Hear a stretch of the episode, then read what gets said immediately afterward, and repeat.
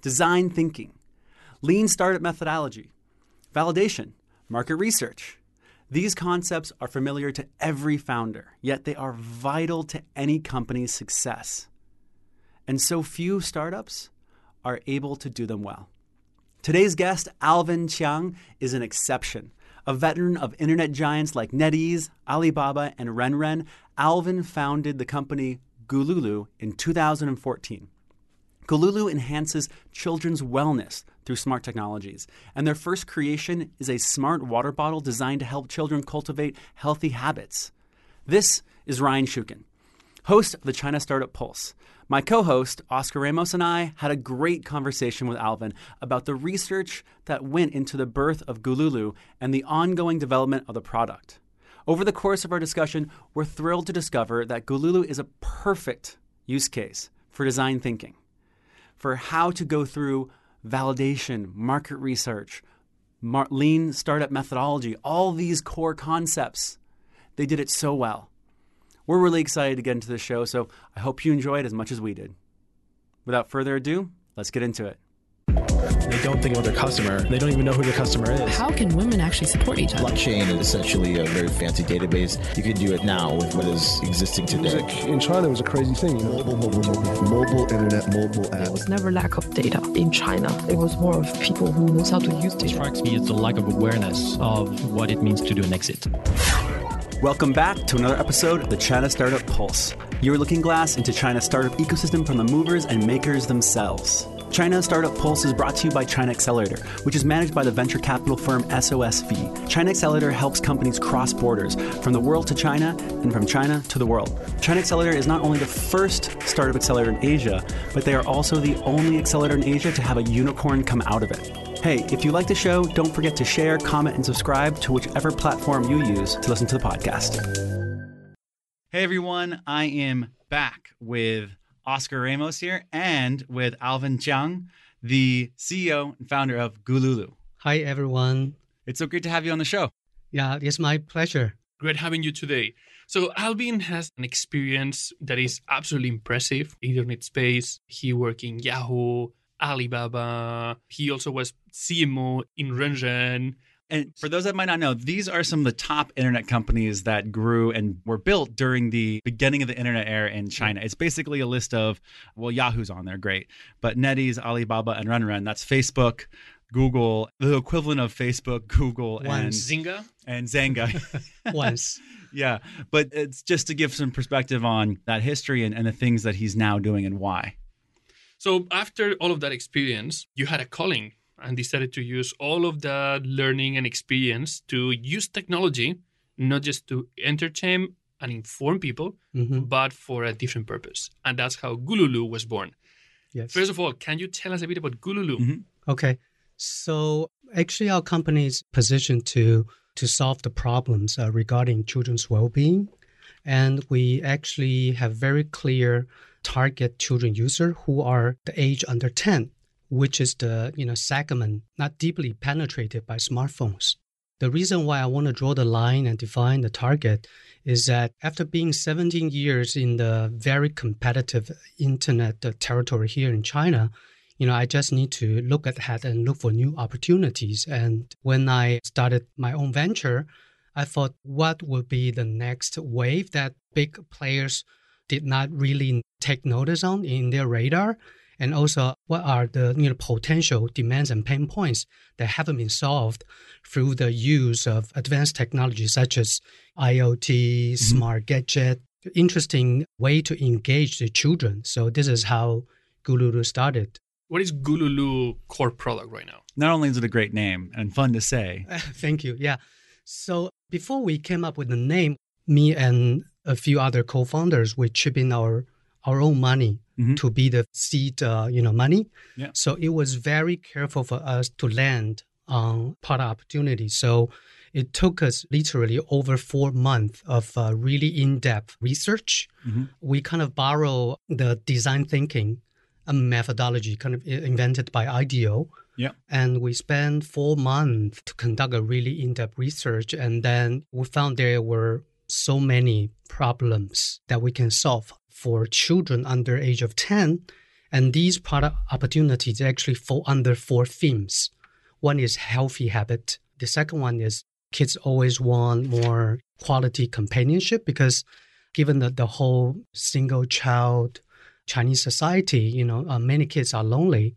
And the third theme is they don't want to make more friends, right? So the kids also have this uh, like social networking need, and they uh, kids are required to learn a lot of stuff. Especially, there are more and more helicopter Mm-hmm. parents.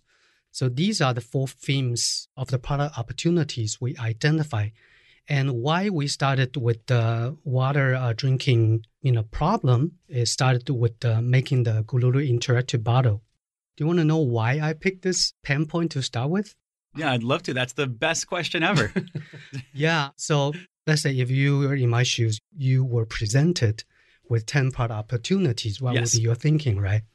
So I think this is where my, you know, 70 years of internet experiences and learning came into play. So when we discuss these 10 product opportunities, these are the things or criteria I would think about. First of all, is this a territory where I can really avoid the big players? Mm-hmm. Because, you know, when it comes to smartphone, when it comes to mobile internet, I would say there were very little opportunity for the startups to build and make a big company Yeah. already. Well, there's Yeah. there a lot of the players in the space were basically copying whatever they saw and moving fast and moving forward. So it was a really difficult time, and so it's very important to make sure that you're not competing with the big players. Yeah, that is why we were looking at you know IoT trend and how long the you know Internet of Thing trend can last and impact the business, the work, and life. Mhm. However, IoT is just method to solve problem, Yeah. right?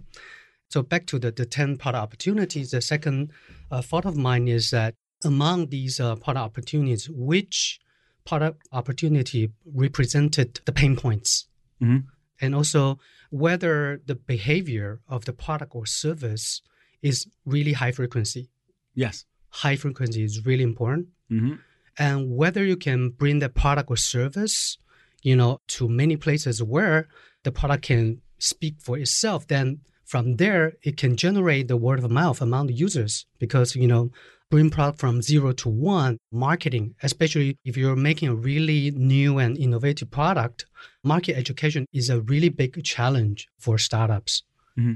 I can also see how it really embeds and integrates itself really good in the Chinese culture because, I mean, I can see my kids complaining and suffering because the AI is asking them to drink water Yes, every single yes, time, and yes. that's like annoying for them. But if you turn that into a game, that's actually something that they will do without suffering, and you'll actually generate that healthy habit. Yeah. So, Oscar, you as a parent, you were talking about that pain point. So, in that early uh, research, we found, you know, children lack of drinking water or you know forgetting to drink water is a big pain point, and it's uh, the proportion is pretty significant. So, let me recap again. So, really significant pain point, whether the product is of high frequency and whether it is portable where the children can bring around and generate the word of mouth and whether it's a territory where you know the big players won't take notice in the next few years are the criteria so you know so with this thinking also based on my you know past internet experiences boiled down to really few opportunities and then we picked you know this water bottle as a vehicle to Yeah. solve the problem And the way that you describe it absolutely is, to me, exciting and perfect because that's the lean validation process method. yes yes That is the process of elimination. It's kind of the scientific method going there, investigating, using data to research if the problem actually exists within your target market. And again, pain severity. How painful is this? This is a real problem? And then frequency, because you're right, frequency drives the amount of demand and willingness. yes and it- also the stickiness The stickiness. Yes. Stickiness is really important factor Love it. for a product that Mhm. when it started in the really early stage, you can only, you know, if it's a sticky enough product and you can create word of mouth, you can, you know, bring even a very small group of really love users. Yeah. That is how a startup can, you know, take time and become a big company without spending too much marketing dollars. Exactly. Yeah. You talk a lot about design thinking and you Yeah. use IDEO as an example. But I mean, one of the things that really defines game companies is that they're really good at building games that are very sticky. Yeah.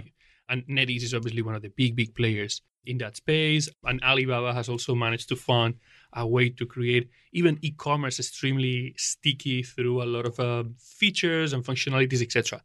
How much is design thinking used in Chinese internet companies?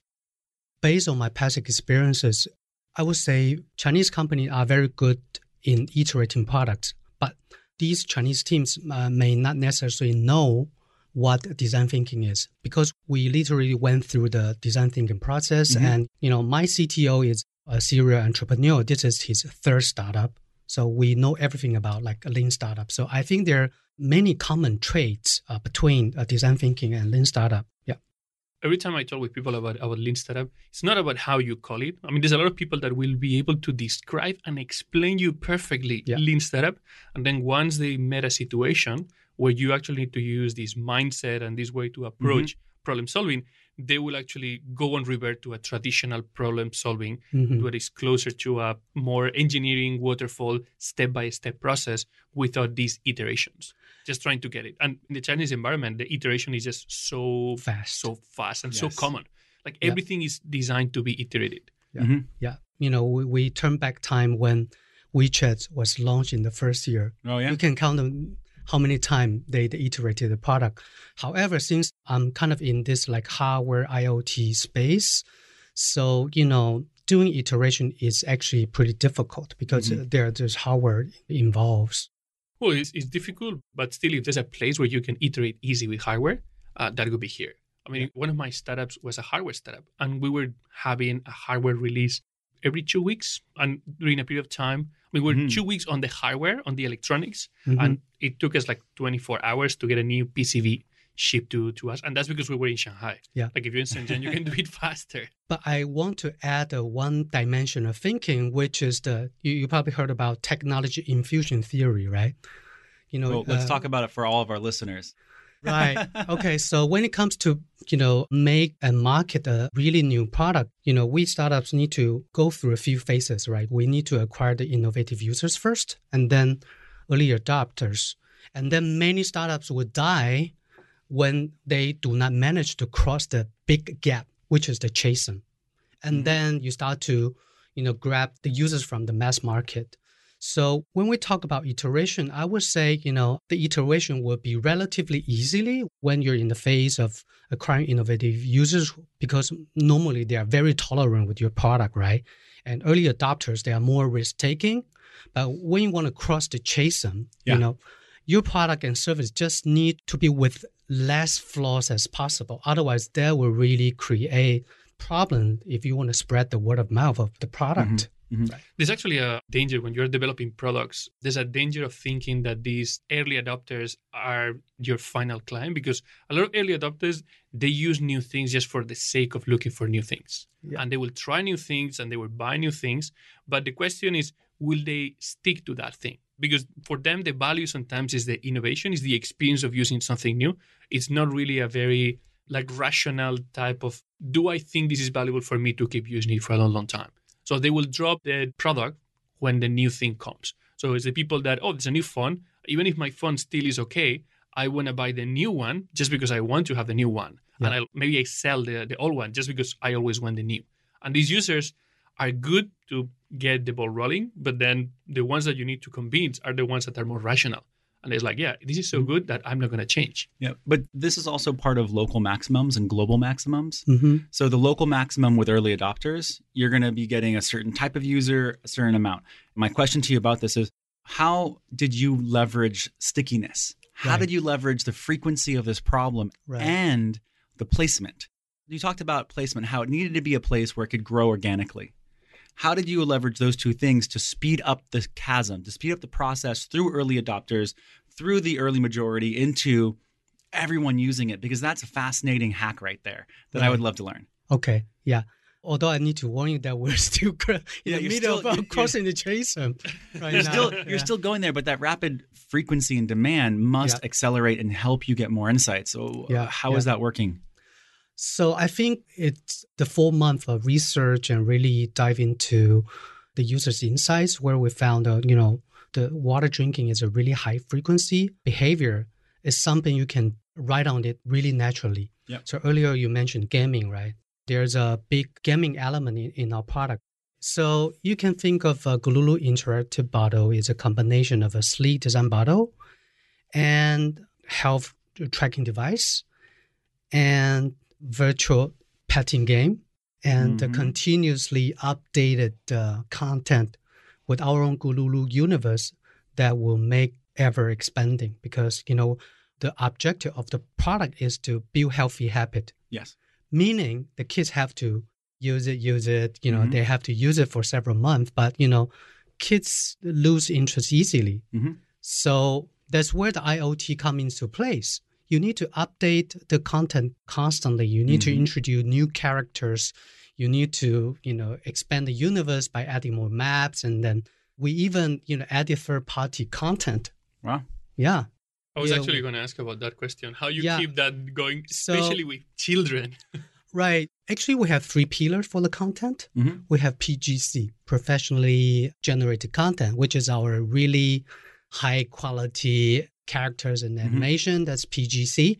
UGC, we you know once we have the small group of a really sticky users, you know the kids will want to be our like voice anchor to tell our stories, right? And then we have third party, you know, content provider and these content providers think, you know, Gululu is a pretty good vehicle to reach the children directly. And they're playing the game. They're playing like a uh, a digital pet game where they're keeping it alive, right? Yes, yes, yes. Uh, as they drink water, it also drinks water. yeah. So, you know, internally we call it gamification. Mhm. You know, because in terms of philosophy, there's actually a big difference between gaming and uh, gamification. Uh, let me elaborate a little bit on the differences right now Mhm. first, and, and then I'll talk about how do we create the stickiness of the product. Yeah. I'd also love to know how it's being adapted and into the Chinese children's lives. Right. You know, what's the user adoption? But please start Okay. start where you said, and then let's go. So, because oftentimes we got uh, challenged by the really concerned parents who keep their children from the iPhone and iPad All over the world. all over the that- world. So, you know, you know, at one, so Oscar is Oscar raises his hand. Yes. I'm concerned. I'm not letting my kids do that, he says. But no, it's true. I, I, so that is a really valid concern. However, we think about the objective of the product we want to achieve, right? We want to make children to keep using it. So I, I think the difference between gaming, game is the purpose and also the mechanism. hmm They're both of them. But gamification, the purpose is to solve a problem, while you know the, the fun part, the entertaining part is a mechanism. I think that's the big difference philosophically. Yeah. There's definitely a lot of applications of game dynamics into Yeah, Totally. lots of uh, cases to try to make them more fun. And Yeah. these like healthy habits is definitely a thing. Like Yeah. for me, like obviously like toothbrush, like using like like brushing their own teeth every day, it needs to be part of the game. Yeah. Otherwise, that doesn't happen. Oh, you just mentioned the second product line where we're, we're, we're I in the can tell you the process of uh, product uh, uh, definition. So back to the gaming and sticky part. So there's a, actually a fine line. You know, that is a line we've been trying to fine tune over the course of the past three years. And we had three major iterations. The Hmm. iterations including the hardware refinement, how do we make the smart gadget even more compelling? hmm and we also iterate the character's image from 2D to 3D. Yeah. And then we iterate the gamification play. I don't want to call it gameplay. Yeah, yeah. gamification play. Yeah. So I think that the main point of the gamification is the reward system itself. Mhm. How do you build, how do you uh, embed a reward system really seamlessly in that gamification we want to build? And how much do you involve the parents in the process? So because we're we're looking at the age of children under 10, right? Yeah. So many things are under parents' monitoring or control. Oh, yeah. Yeah. So since it's an IoT product, so we also have a companion app that allowed the parents to monitor the children's water drinking Mhm. progress as well as the status of the pets the children are raising. They're getting Uh, push notifications. The kids meeting goals. They're getting push notifications. It's not. They're telling their little kid, you know, hey, you know, did you drink enough water? And like if they say Yeah. yeah, you're like, no, you didn't. You got your pet's gonna die. And so it's an alternate reason Yep. Yep. that yep. helps the pets. It solves a few problems in the market very let's say, beautifully. So I would say that most of the gamification and interaction part Mhm. is tightly linked to the water drinking behavior. Yes. So that because that's the purpose of the product. Yeah, and that's the main action that gets gamified. That's the mechanic that is for health. Yeah. The reason why I'm so engaged in this is because I meet with a lot of startup founders who are I'm going to bring an education idea or an education product or a health related product in China. Right. And 99% of the time I say don't. You know, like you're not going to be allowed, you can't do it. It's really tough. What were some of the main challenges that you had to overcome working with kids in China, which is very difficult for anyone uh, because it's a very, let's say, sensitive group Yeah. and you have to be very respectful of, of all the parties, all the stakeholders involved. Yeah, And then the preconception of giving people screens, or what were some of the challenges that were the biggest ones that you got through? Right. We have tons of challenges. Oh, yeah, the, the, the ones that come to mind right away. Right, right. So you run products and Right. launch, like launch products to market in a general market, but you're right now working specifically on a two very specific, Very you niche have, group. You Yeah, have an age group that is particularly challenging. Yes. And then at the same time, you are a company, it's a for profit company, but is also trying to do it in a way that is also trying to generate a very important positive impact in society. Mm-hmm. So you could use all of these uh, Mhm. knowledge that you have in terms of um, of uh, creating stickiness and, and how to find things that people need to just engage them and then monetize them. But your first driver is like, how can we use all of that to create a positive change in children? And then, yeah, but you want to monetize that, but you want to monetize that through the creation of this positive value. So that that adds to layer of complexity. Right. So let me break down the challenges I have Yes. and how I overcome it uh, Yeah. or in the, Oh, the middle of overcoming Everybody, them. listen up. This is the great part. yeah. So I, I think, you know, first of all, bring that product to life uh, was a really big challenge because that is something that never other company has done before. So we don't have anybody to learn from, Mhm. you know. So it took us one year and a half to bring the smart hardware, the advanced sensors, and the gamification, automatic software update system, and app coming all together. It took us one year and a half, and very fortunately, we convinced Foxconn to work with us. Yeah, since Foxconn has done so many innovative products during the past several decades, so that really lowered down the risk. So that is how I overcome it. And the second one part is how I build the team because, you know, in the first year, I've already seen, you know, what kind of breed or capabilities I need to bring in in this, you know, IoT plus internet minded product. Mhm. What kind of uh, genes I need to bring into the team? So I Interesting. so I purposely bring in, you know, people who has a really solid uh, hardware experiences. I have software. You know, I have two co-founders who are uh, really awesome software engineers. We have awesome firmware engineers, Mhm. in-house uh, consultants, you know, outside of the company who has our stock options because we want to continuously make uh, behavior changing products for the children. And I've already realized the importance of the gamification, how important it is. So I bring in the people who have stayed with the gaming company for many years. So we have two people who have worked for you know electronic art. You know, we, we have several gamers in their past lives, but now they're parents, so they know how to draw the line. Mhm. Right. So bring the product to life was one big challenge. And then the second challenge is how do we acquire the first batch of innovative users, right? That's the Mm. first phase you need to get across. So we actually launched the product in the US first on Kickstarter. Really? E- Yes. Even even though it wasn't not even in the target market. That's amazing. So you just did it in the US.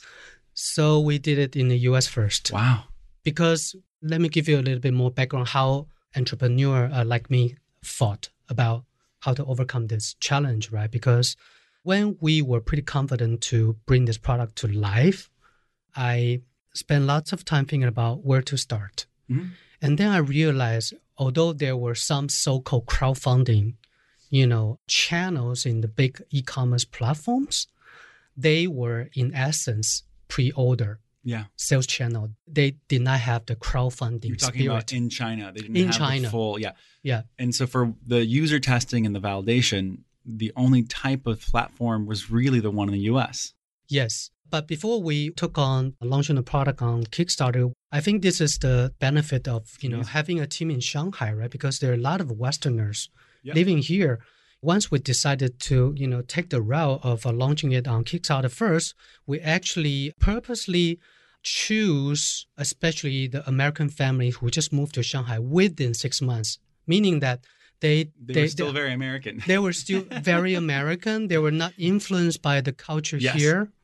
So this is actually the seed user when we enter the pilot production phase. All right, You, you hear that, founders? How detailed in the ideal first customer he is. This is an experienced, you know, veteran right here, talking about exactly what you need. This is a perfect use case of every best practice I've ever read. I Oh, absolutely oh, love thank it. You, thank you. Wow, you know, when when you all in, when you you know chipping all your money, you you know, Oh yeah, it's a different game too, and it's all it's, it's a totally different game because many people also ask me, you know, how deep uh, your thoughts have been, you know, over the course of this startup. I said, once you put in all your money, right? Yeah. When you sold two apartments, Oh yeah. It's are. actually very, very interesting because the problem that, that sometimes we have with founders is that they think that if they go too niche mm-hmm. when they select their initial clients, Yeah. they're actually going to limit themselves. Where what happens is that you limit the risks and you create a like a specific environment where you can actually get real validation if something works. Okay, doesn't let me tell you what I learned from Alibaba, right? You know, Jack Ma always said to us because they were quite a few entrepreneurial projects then became really big thing. mhm. So Jack Ma, I spent two years as a, a group vice president at, at Alibaba. So that was 2007 and 8. Not just Jack Ma, but the, the early co-founders of Alibaba. You just need to conquer a pain point like a knife you need to step in deep enough, even it's a really small problem. Yeah. When you step it, step it, step it, and it, it can flow the blood. Meaning, you know, in Chinese, in the Chinese wisdom, it meaning that you can produce your own blood, and then Yes. you know, if you go really deep and extreme and really make it perfect for the small problem, it will create a lot more possibilities around that, Yes. And I, I like that. I mean, right? if you are able to, to see a problem that creates life and then Yeah. it creates the ability for you to grow and if you really really get the problem and even if you're entering a new market new product new idea new market even if you have all that experience which you and your team did you said you built a team with tons of experience you still went to basics and focused and said unless we get validation Yes, yes. yes. then we don't do this that's that's, that's amazing it's one of the core elements of design thinking where one of the key things of design thinking is that you don't think about this abstract client or this Mhm. abstract consumer you you look into actually somebody specific that does exist of a problem that they have today. Yeah. and from there is when you go to a level of abstraction where you say okay i mean can i find more people like this? Yes. But then with enough people like this initial client if i get it to work then we can grow. But i'm actually very curious about one thing. Um, you mentioned families like Western families for less than six months in China. Yeah. What happens to Western families after six months in China that they are no longer valid for you to be early adopters of your product? So we instantly found the differences between you know Chinese families and you know American families who Mhm. who just moved to Shanghai. You know, normally American parents they tend to have uh, you know two or three more kids, yeah right? And we, we did the research back in 2015, and I would say the Chinese families we interview, most of them had one child. And because when we decided to build an interactive bottle, we know the cost is a big problem. you're going to want to be selling two instead or three instead of one Yeah, so that actually forces us to start with uh, really, you know, the upscale families to start with. And again, that's thinking about the resources and the risks that you have. That's really understanding what you need to get to tomorrow. Yeah. Like that mentality, it's something that I feel like we focus uh, most of our efforts here at uh, programs and accelerators globally on helping instill the process of validating and understanding your resources, understanding where you are and how to get where you need to be to go to the next space. Yeah. Yeah, I absolutely love all the use cases that was coming up. And the second challenge Yes, the second challenge. I want to keep on going, even though we're going on time, because this is so useful. So let's just keep on going. So the second challenge is actually the market education, right? Mm. That's extremely difficult for startups. And even you raise, you know, some money from the capital, you know, Can't- I can't agree more. And when we were thinking about how and where to do marketing, Mhm. you know, the whole capital market started to cool down, Ooh. right? Yeah. So that boiled down to the target, you know, segment I was looking at to begin with. And earlier I mentioned, you know, we started with the upscale family who are Mhm. economically more fluent. And after we did some tests, we realized the word of mouth s- spread much faster, you know, among these, you know, wealthy families, uh, because these families are much less price sensitive. Think about, you know, spending one twenty-nine US dollar to buy a Mhm. Gululu Interactive bottle, and what target market should I go go after, right? Right. So the second uh, challenge is the market education. And then we very fortunately found, you know, if the product can solve the problem, if it's compelling enough, and if the kids carry them wherever they go, Mhm. it creates word of mouth. Yeah.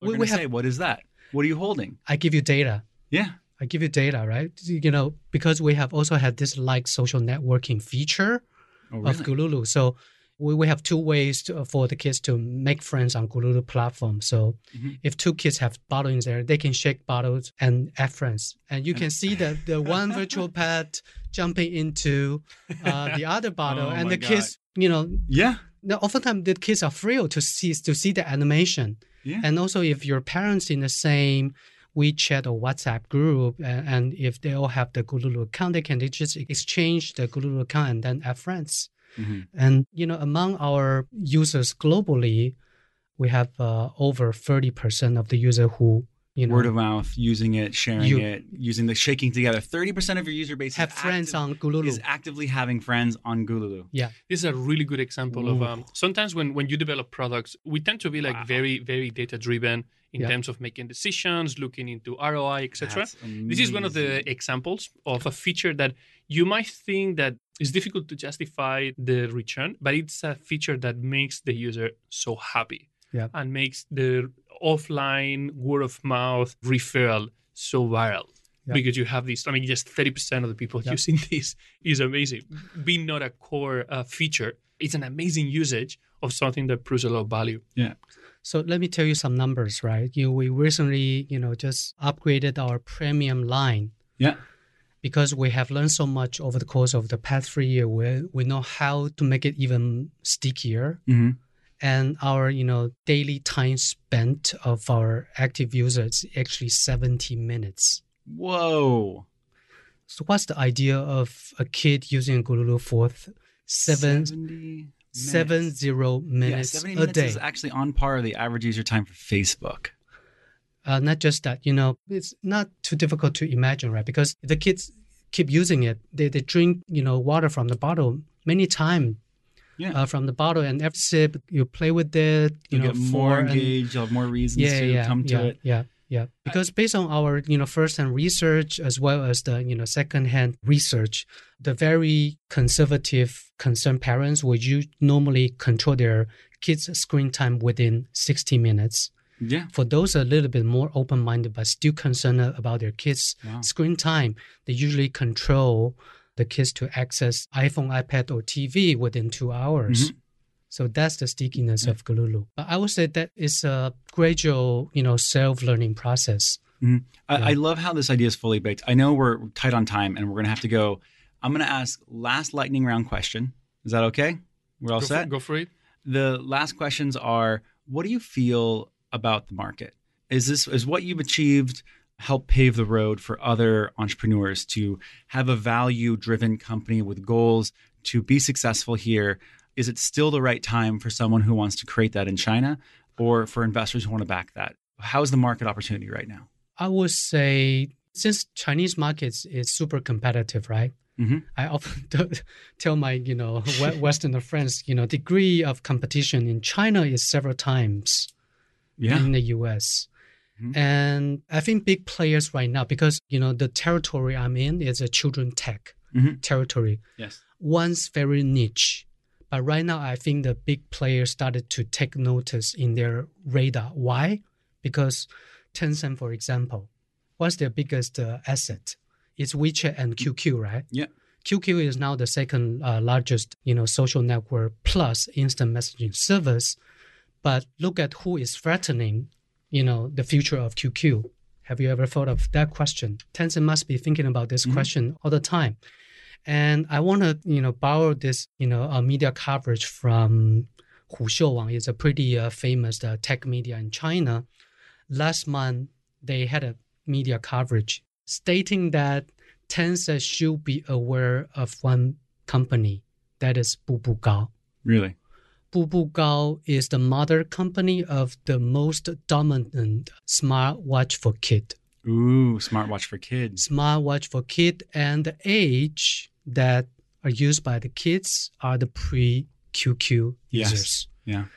And the smartwatch for kid, they naturally carry the communication feature, right? Yeah. Communication and also social networking. Mm-hmm. And they're already dominant. Yeah. So I would say, you know, the big players starting to take notice in this area because all the big players want to have more new users, right?